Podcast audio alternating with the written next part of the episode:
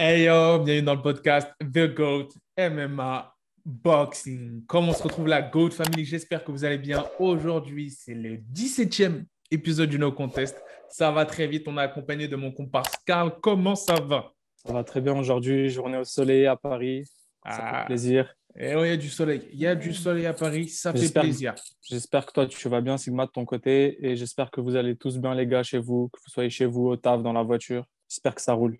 Ça roule, ça roule, ça roule. Aujourd'hui, on va parler de deux sujets, de deux sujets qui ont marqué hein, le week-end. À commencer, on n'a pas le temps d'en parler ce week-end, la défaite de Badr Ari, le soldat qui est encore une fois tombé malheureusement face à Arcadius. Alors, c'était un combat vraiment. euh, il y a eu des hauts, des bas. C'était extrêmement palpitant. Si vous êtes cardiaque, ne regardez pas ce genre de combat-là du Glory. C'était le Glory 78. C'est fou. Moi, je ne comprends pas ce qui s'est passé. Carl, est-ce que tu peux nous éclairer sur ce qui vient de se passer ce week-end? Dans un combat qui semblait plié, voilà, qui semblait, on va dire, scellé pour Badr Hari, et bah, on a eu un chaos surprenant.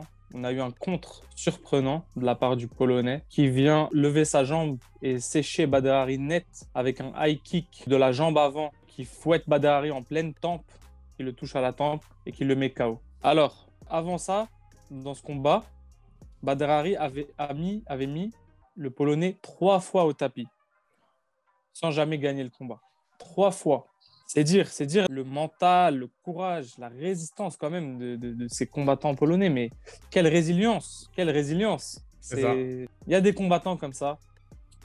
C'est voilà. C'est peut-être c'était peut-être il refera plus jamais ça cette performance. Mais il y a des jours comme ça où tout semble aligné pour euh, pour un combattant. C'est fou.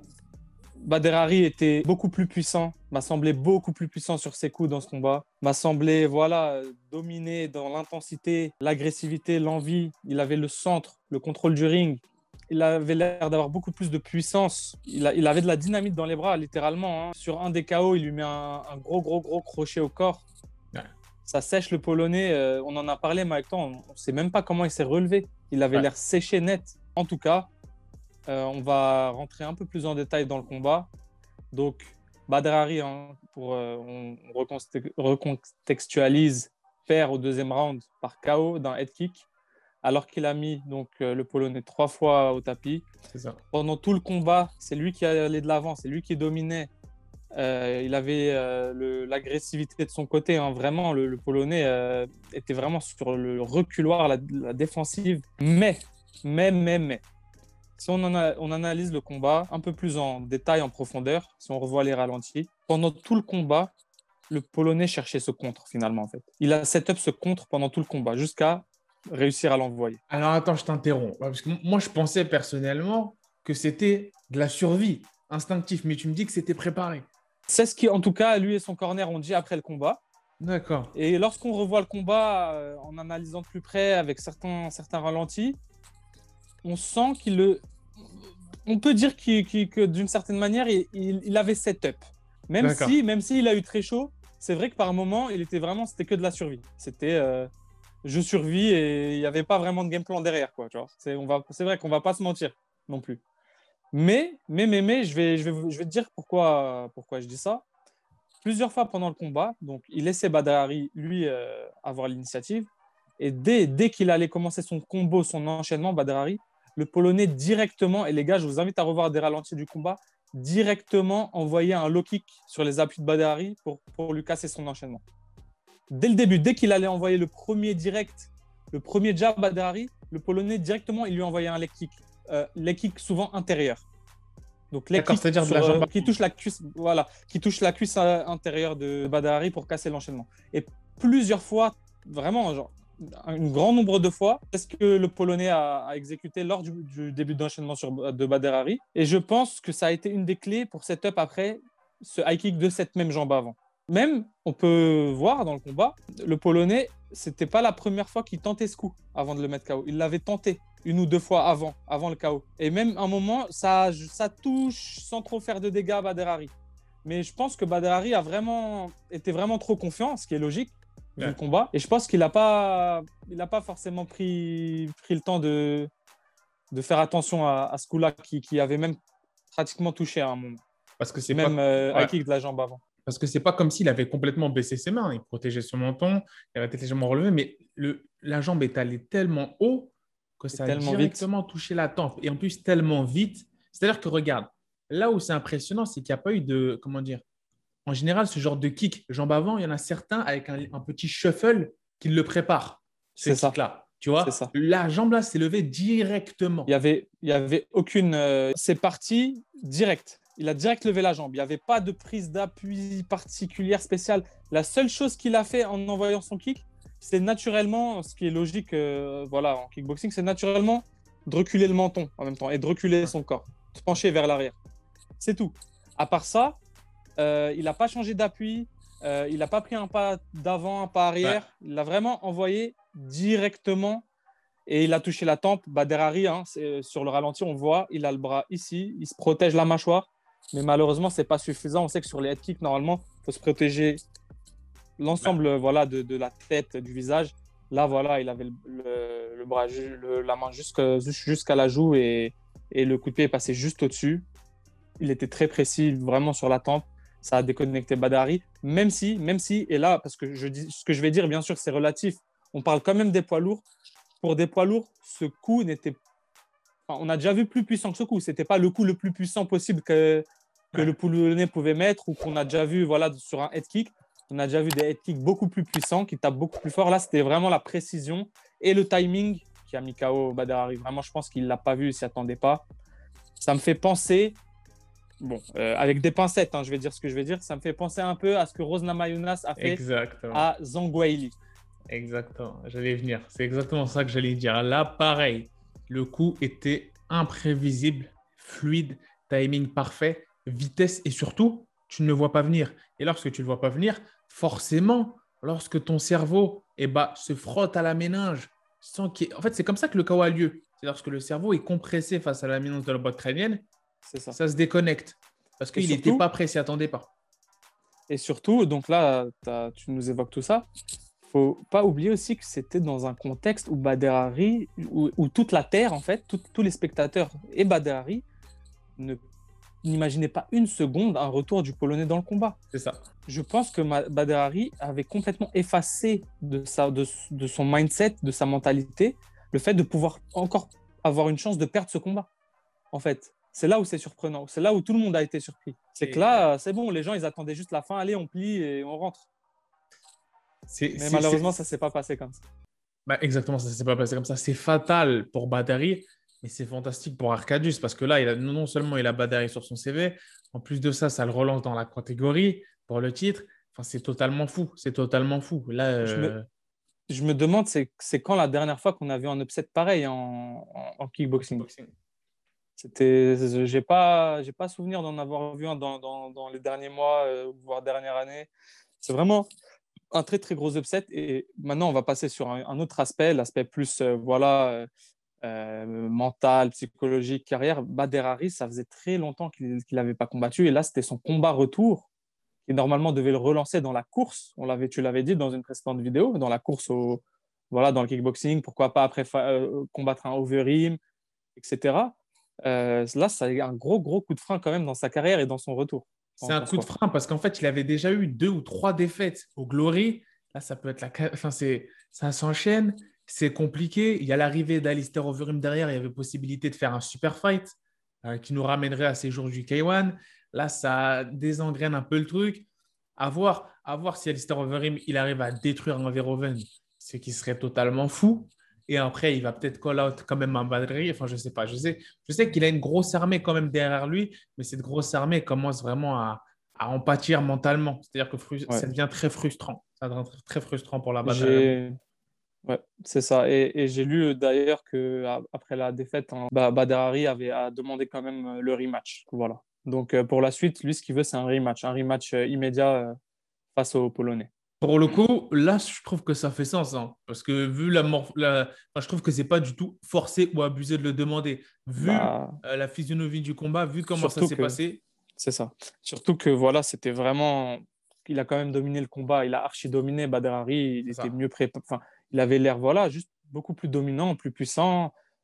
On avait l'impression qu'il avait une KT au-dessus, tu sais, et, euh, de puissance. Et, franchement, c'est un upset qui fait mal parce que ça casse dans un élan. Voilà, on est tous enthousiastes, on voit dès son retour, le combat se passe bien. Voilà, on se dit ça va être une promenade de santé.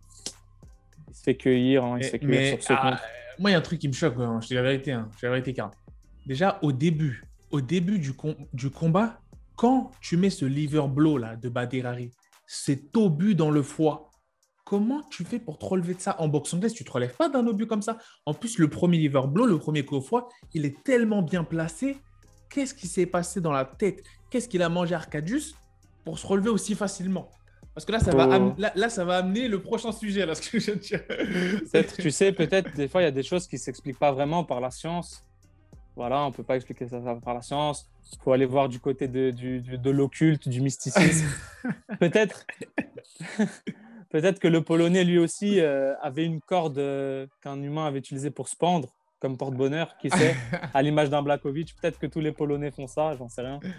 Eh, Mais en tout cas, c'est vrai, c'est vrai que ce qu'on retient vraiment d'incompréhensible, c'est c'est ce, ce, retour, malgré, malgré d'être tombé au tapis sur un, sur un missile qu'il s'est pris dans le foie. Quoi. Ça, c'est, ça c'est, tu sais que c'est plus. Enfin, tu le sais, tout le monde le sait. C'est quand même, je rappelle, c'est plus compliqué se remettre d'un coup comme ça que d'un chaos à, la tête. Je ne sais pas si, si, les gens sont au courant, qui nous regardent. Le, euh, un coup au foie, le, le, chaos au foie est le chaos le plus douloureux. Vrai. Ah, ah, ah, parenthèse, maintenant, apparemment, on peut se faire mettre KO en se détruisant le genou. Peut-être Mais si on compte pas ça, si on compte pas ça, en parlant d'actualité. Si on compte pas ça, c'est le KO foie jusqu'ici qui est le plus douloureux. En tout cas, en boxe anglaise. En tout cas, en kickboxing et en boxe anglaise. Voilà. Euh, pour m'en être pris des coups foie, non, non, en fait, ça te paralyse totalement les jambes. Les nerfs de la... Enfin, tu perds tes jambes, tu, tu restes tétanisé par la douleur et tu peux pas reprendre. Et lui, là, clairement, ça montre qu'Arcadius, il avait un conditioning de malade, de folie. Pour tous ces recovers-là, il a un conditioning de folie. C'est exemplaire. Voilà, si vous voulez vous calquer sur quelqu'un qui a un super conditioning, Arcadius a un magnifique conditioning et c'est le combattant sur qui il faut prendre exemple, clairement. En tout cas, plus, plus globalement, euh, j'ai l'impression que ces combattants polonais, c'est vraiment des, guerriers, ils sont durs au mal et il faut y aller pour les, pour les finir dans, dans, un combat, que ce soit du MMA, du kickboxing, de la boxe. Il faut y aller pour sûr. endormir un combattant polonais. Bien sûr. Non, non, il faut y aller. faut y aller. Là, on voit qu'ils sont très, très, très costauds. Et en parlant de performance et notamment de, conditions physiques, on voit en changeant de discipline, ça amène le deuxième sujet de ce no contest, il y en aura deux, que en boxe anglaise, il commence à avoir la foudre qui sévit, notamment sur le clan Canelo, sur les boxeurs mexicains, et pas que, sur tous les boxeurs en général qui ont été pris, parce qu'on sait qu'il y a une politique aussi de pas vu, pas pris, hein, assez malsaine en boxe anglaise, de pas vu, pas pris, qui, de tous ces boxeurs-là qui utiliseraient des produits stimulants. Je ne veux pas utiliser le mot tabou, mais stimulants. Et là, lorsque dans un clan, tu as un camp tel que Canelo, et eh ben, tu as un boxeur comme Canelo qui avait été pris, on a fermé les yeux. Ensuite, tu as un boxeur comme Oscar Valdez. Là, encore une fois, c'est même la commission qui ferme les yeux et le combat aura lieu même s'il y aura énormément de personnes qui vont, on le rappelle, boycotter ce combat-là dans toute la communauté boxe parce qu'il a été pris pour de la termine. J'ai fait une vidéo là-dessus qui s'affichera juste ici. Là, on peut se poser une question. Et il y a Josh Taylor qui a fait cette sortie. Hein. parce qu'il faut savoir qu'il y a énormément de boxeurs qui leur sont tombés dessus. Et il y a Josh Taylor, même si Josh Taylor, faut faudrait qu'il nettoie peut-être un peu son, son jardin avant de critiquer ceux des autres, parce qu'il a peut-être des amis aussi qui ont été pris là-dessus. Mais il a dit, je cite, dirty fighters, donc les fighters qui sont pourris, qui sont dopés, du même camp, qui sont attrapés en utilisant ces produits dopants, et rien n'est fait à propos de cela. C'est absolument dégoûtant.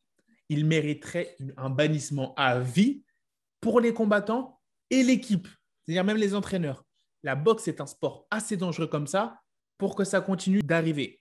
C'est l'argent qui parle. Donc là, on peut se poser des questions c'est l'argent qui parle. Et c'est vrai que malheureusement, c'est assez compliqué dans la boxe parce qu'il y a des intérêts. Il y a des intérêts, il y a énormément de gens qui se connaissent. Il y a énormément d'argent. Énormément d'argent. Quand on dit les intérêts, les gars, c'est des millions. Des ah oui, il y a des... quand Josh Taylor est assez. En sachant qu'en plus, il, s'est expliqué, il a fait un post, hein. il a fait un post Oscar Valdez où il s'est expliqué. Il a dit, il a justifié par le fait que c'était carrément une erreur de son camp parce que c'est lui-même, et ça je l'ai dit dans ma vidéo, qui a demandé ce VADA testing assez serré à lui et son adversaire. Donc c'est vrai que là, c'est un peu louche. On peut se dire, ah, peut-être qu'il y a suspicion, tu vois, on peut pas. On sait pas. On sait... Là, là, personnellement, le doute est permis. Mais tu as un Josh Taylor qui leur tombe dessus de manière brutale. Josh Taylor qui est ami avec Tyson Ferry et Billy Joe Saunders, dont ces mecs-là aussi, on le rappelle, ont été pris pour des substances par le passé.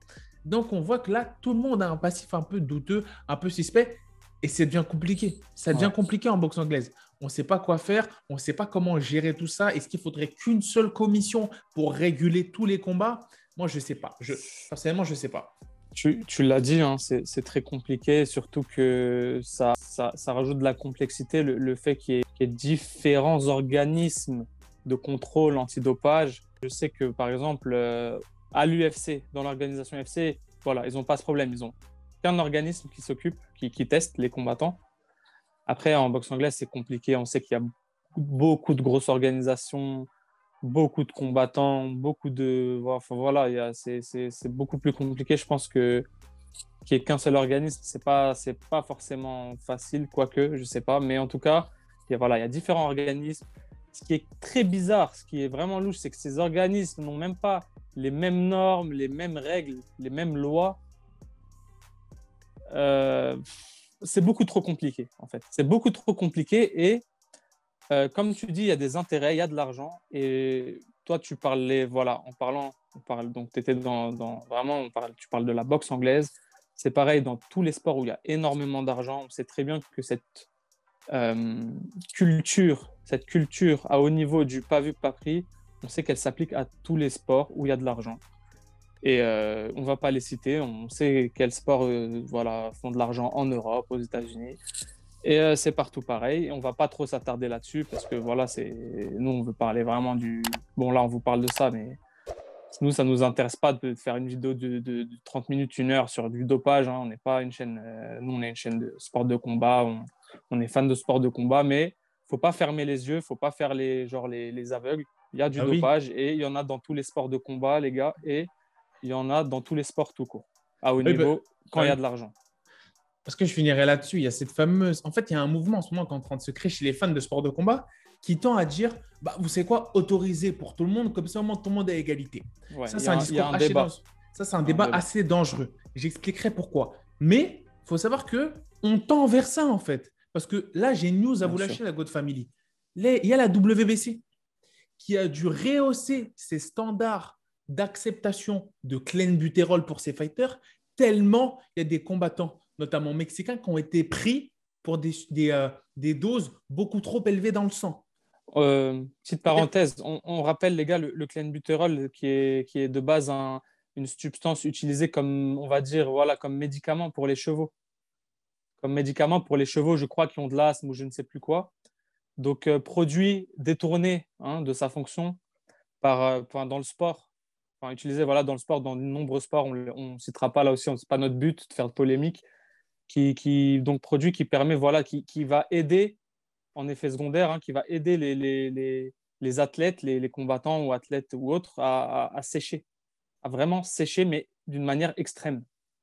Voilà. C'était ça qu'avait fait le, fiasco de la viande mexicaine avec Canelo. Et là, justement, eh ben, ce, ce maintenant, le, le Vadin, qui était censé être le plus sûr en boxe anglaise, via la WBC, augmente la limite acceptable. Et c'est pour ça qu'il y a des gens qui disent que pour Caleb Plant, c'est mieux qu'il ne prenne pas ce programme de testing. Sinon, il est en gros danger.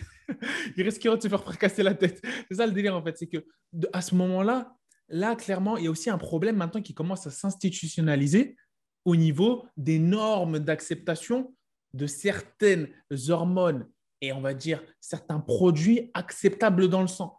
Parce que bien entendu, quand un sportif de haut niveau, tu es obligé de prendre des compléments. Et c'est et ce n'est qu'après, quelques années, quelques mois plus tard, que certains compléments s'avèrent être interdits. Mais il y en a parfois qui ont été ingérés par des boxeurs à des moments où c'était autorisé. Donc là, je peux comprendre qu'il y ait des soucis. Mais de là à ce que la WBC, avec le VADA, augmente volontairement les normes parce qu'ils ont trop de combattants qui ne respectent pas ces normes, là, ça devient dangereux pour le sport. Ça devient dangereux pour les boxeurs, sachant que c'est un sport où des gens meurent tous les jours. C'est ça. Faut, voilà. Enfin, je veux dire, faut rappeler, il y a, des gens qui, ont comparé donc, ces affaires de dopage de la boxe avec, par exemple, d'autres affaires de dopage dans d'autres sports. Il y a quand même une différence, les gars, avec, je vais citer plusieurs sports comme ça, voilà, j'attaque personne. Le bodybuilding, euh, le football, le basketball, le cyclisme, ce que vous voulez, les gars. Il y a une différence pour ce qui est de la boxe avec tous ces sports, c'est que là, c'est deux, combattants qui se foutent sur la gueule, les gars. Et euh, voilà, on ne joue pas à la balle, on ne fait pas du vélo. Là, c'est on se bat, les gars. Même, sans dopage, il y a déjà eu des morts. Il y a déjà eu des morts, des gens handicapés. Et si en plus, maintenant, il y a un combattant qui va se doper et que l'autre non, euh, c'est inacceptable, sachant qu'on va avantager un à, voilà, à prendre le dessus sur l'autre, sachant qu'il y a des possibilités de, de, devenir handicapé, de mourir, etc. etc. On n'aime pas parler de ça, c'est un peu le dark side de la boxe, mais voilà, c'est quand même, voilà, c'est un sport où quand même il y a euh, des morts, il y a des morts. Et euh, doper un athlète face à un autre, c'est euh, augmenter forcément mathématiquement le chance que celui en face meure. Donc, même si c'est très rare, ok, pour, pour 100 combats, je je sais pas, il y a combien de pourcentage de morts, c'est très peu, mais quand même, ça reste un pourcentage au-dessus de zéro. Donc, voilà, c'est prendre un risque de, de, de mettre la vie des gens en danger. Et pour ceux qui disent, Sigma, on l'a évoqué rapidement, on va pas faire un long sujet dessus, mais pour ceux qui disent, bah, on dope tout le monde, comme ça, c'est réglé personne n'est désavantagé, entre guillemets. D'accord, mais là aussi, donc l'avantage, c'est qu'il n'y en a pas un désavantagé par rapport à l'autre. Sur ce côté-là, c'est juste, mais il y a plein d'inconvénients qui, sont, qui peuvent être éthiques, sociétaux, et j'en passe. Il y, a, des jeunes, les gars, il y a des jeunes qui, qui, qui, qui pour qui, qui admirent ces combattants-là, des jeunes enfants. Et si ces jeunes enfants commencent à se dire, il faut que je prenne des produits pour être comme mon idole, là, il y a des problèmes moraux, éthiques et de santé qui peuvent arriver parce que ces produits-là, ces sportifs-là, les gars, de haut niveau, sont suivis par des médecins, par une armée de médecins, par une armée de professionnels qui savent le bon produit, que ce ne soit pas un produit détourné, fabriqué je ne sais dans quel labo clandestin, des bons produits de bonne qualité, euh, des, tests réguliers du combattant pour voir s'il est en bonne santé, etc., les bonnes doses. On ne va pas faire euh, un, procès ou un cours de chimie ou de je ne sais quoi ou de santé, mais euh, il y a énormément quand même d'inconvénients si on commence à autoriser le dopage au haut niveau. Parce qu'au bas niveau et chez les jeunes, ça va créer forcément des problèmes et une mauvaise image.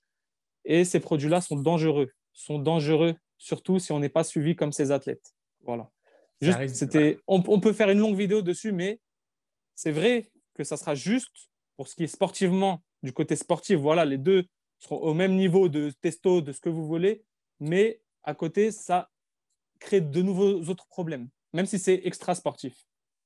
Mais t'imagines les jeunes qui commencent la boxe, 13 ans, 12 ans, ils commencent à se piquer, ils commencent à se doper, ça fout un bordel. Hein. Non, enfin, bien sûr. c'est comme ce qu'il a dit. Hein. Il a Tous les boxeurs ont réagi à ça, enfin beaucoup en tout cas. Il y a Davis, quand il a vu qu'on autorisait Oscar Valdez à combattre, il a dit quoi? Il a dit Ah, donc maintenant, on peut prendre des stimulants. Ok, Paris, Paris tenu. Vous imaginez, vous, un Jarvanta Davis sous stimulant? C'est déjà assez effrayant quand il est natif. Mais imaginez Déjà qu'il a, qu'il a failli tuer son, déjà qu'il a failli tuer l'autre sur son uppercut. Comment il s'appelait déjà là, euh, Santa Cruz. déjà qu'il a failli déjà, déjà que Santa Cruz, il est resté 10 minutes euh, allongé sans donner signe de vie, les gars. Arrêtez. Alors, moi, je ne veux pas avoir de Jarvanta dopé. Je ne veux pas. Moi non plus, surtout pas. Moi non plus. Ni Canelo d'ailleurs. Euh, bizarre, bizarre, bizarre. Ni Canelo, les mecs. Bizarre pour Caleb Plante. Voilà, mais moi, j'aime bien Caleb. J'ai pas envie qu'il l'éteigne. Il fracture déjà des visages. Il fracture des visages, le mec. Les gars, voilà, là, on rigole un peu. Non, pour vous dire, ces combattants-là, au niveau où ils sont, s'ils commencent à se doper en plus, les gars. C'est pour ça qu'il est aussi virulent, Caleb. N'oubliez pas, c'est un sport où on se met des coups, la boxe. N'oubliez pas, les gars. Pas, donc ta performance, elle est augmentée. Ça veut dire que tu augmentes les chances de, de, de, de, voilà, de mettre en danger l'autre. N'oubliez pas, les gars. D'un point de vue éthique, c'est dégueulasse. Tu dis, en fait, je n'ai rien à faire de mon adversaire s'il ne retourne pas en vie voir sa famille. Moi, je veux juste ma victoire. Je veux juste tout faire pour avoir la victoire. Les mecs, un imaginez un Mac Tyson surdopé, surchargé. Et là, et là, bien évidemment, on parle de la boxe anglaise. C'est applicable à tous les sports de combat, tous les sports où voilà, il y a des coups. Où il y a des coups. Bah, Bah, C'était un peu Et, le et même, et même les gars, même les sports de, de non, enfin les sports de combat où il n'y a de pas de percussion, Bah oui, bien sûr. voilà, les, les sports de, de lutte euh, JJB, euh, c'est pareil les gars. hein. Euh, Quelqu'un de chargé comme un taureau qui te fait une clé de genou, au revoir ton genou. hein. Ouais. Enfin, je sais pas moi. euh, Enfin, en gros, grosse possibilité, au revoir ton genou en tout cas. Ouais. Voilà.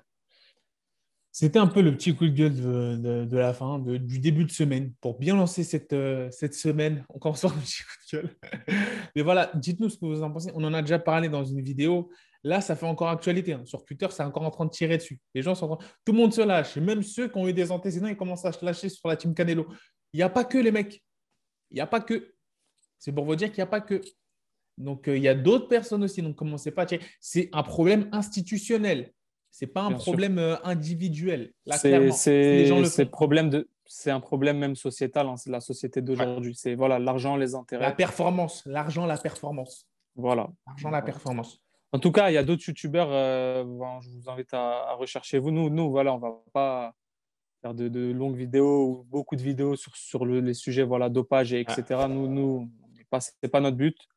Voilà, c'était juste dans l'actualité du moment, mais ça sera pas récurrent, les gars. On n'est pas là pour parler de dopage. Clairement pas. Si vous, si ça vous intéresse, vous, il y a Internet, vous vous renseignez, vous prenez les infos, des livres, ce que vous voulez. Il y a des youtubeurs. euh, spécialisés big up, big up à, à Rob, Rob Transformers, hein, The Rob. Lui, voilà, il parle énormément, il fait énormément de prévention sur le dopage. Je vous invite à aller regarder sa chaîne, c'est chaîne voilà, muscu et lifestyle, dopage, etc. autour de la muscu. C'est intéressant, vous pouvez aller voir des témoignages, etc. Nous, on ne parlera pas souvent de ça, c'est vraiment parce que là, c'est l'actualité. Voilà. Après, s'il y a des gens qui ont déjà testé des produits, qui ont eu des mauvaises expériences, encore une fois, je dis, vous êtes les bienvenus sur la chaîne, les. Vous êtes les bienvenus pour vous exprimer. Sur ce, Même si c'est anonyme, hein, même si c'est voilà, sûr. flouté, comme vous voulez. Bien sûr, bien sûr, bien sûr, bien sûr, bien sûr. Sur ce, la God Family, c'était ce petit épisode du No Contest pour bien lancer la semaine. On vous remercie énormément de tout le soutien que vous nous donnez sur les réseaux sociaux, sur YouTube. On a, on grandit, on est une communauté qui grandit assez rapidement. La famille, la God Family s'agrandit. On vous remercie énormément. Continuez à partager tous les podcasts dans les salles de boxe, dans les salles de MMA, parce que là, on va débiter les vidéos. Là, ça va y aller fort. Et là, vous allez kiffer. Et sur ce, la God Family, est-ce que tu as un dernier mot à leur dire, Karl, ou on peut leur dire un mot Peace, les gars. Peace. Peace, les gars. Peace à as vous. a brick. I'm so mean, I make medicine sick. Give me five, give me ten, call me daddy. Everybody.